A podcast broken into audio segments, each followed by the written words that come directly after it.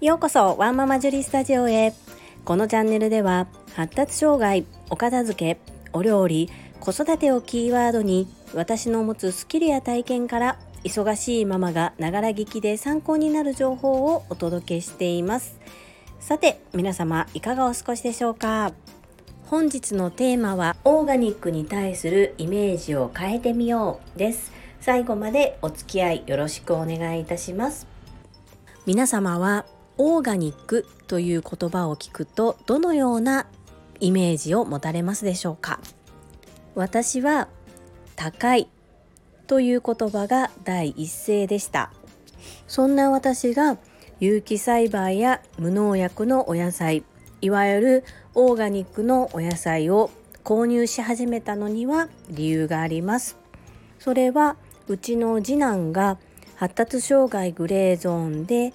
その症状改善のためにいろいろと試行錯誤していく中で農薬を使ったもの添加物が多いものを避けるという食事改善を開始したからです。食事改善でまず第一に着手したのがお米を無農薬のものに変えるということでした。ところが近くのスーパーでは無農薬のお米を手に入れることができず今は楽天市場で購入しています。添加物に関しましては可能な限り自宅でよく使う調味料は手作りもしくはラベルをしっかりと見てあまりいろいろなものが添加されていないものを選ぶようにしそして野菜なんですけれどもこれも近くのスーパーで手に入れることがとても難しくて食事改善をしていく中で野菜を無農薬のものにするというのは私の中では結構後の方になりました。ところが最近近くのスーパーで野菜の数自体は少ないですし種類も少ないのですがオーガニックの野菜を取り扱うコーナーができました。そしてお値段もその続けられないほどものすごく高くてもうどうしようっていうようなお値段ではないです。例えば先ほど購入したもので言うと玉ねぎが3つで298円。えのきが1袋128円といった感じです。私がオーガニック高と思っていた頃はだいたい普通のスーパーで売っている野菜の3倍4倍5倍していましたがこの私が最近見つけたスーパーのオーガニックコーナーに売られているお野菜はだいたい2倍もいくかなという感じですね。なので農薬バンバンかけられている野菜を食べ続けて体調不良になるのであればその体調不良になったらまた原因を探したり検査したり病院に通ったりっていうお金だけで言うとそんなコストもかかってきますし何よりも体調不良になって一番しんどいのは自分自身ですよね。そこを考えるとお野菜の値段が倍になったとしてもそれで健康管理ができて病気になりにくくそしてうちの場合で言うと発達障害の症状改善のために言ったら体の中に毒を入れないって言ったらいいんですかね。そういうような努力をすることで改善にもつながるのであれば私は安い投資だなというふうに思っています。ましてや子どもたちはこれからどんどん成長していきますので成長する時に取り入れる栄養分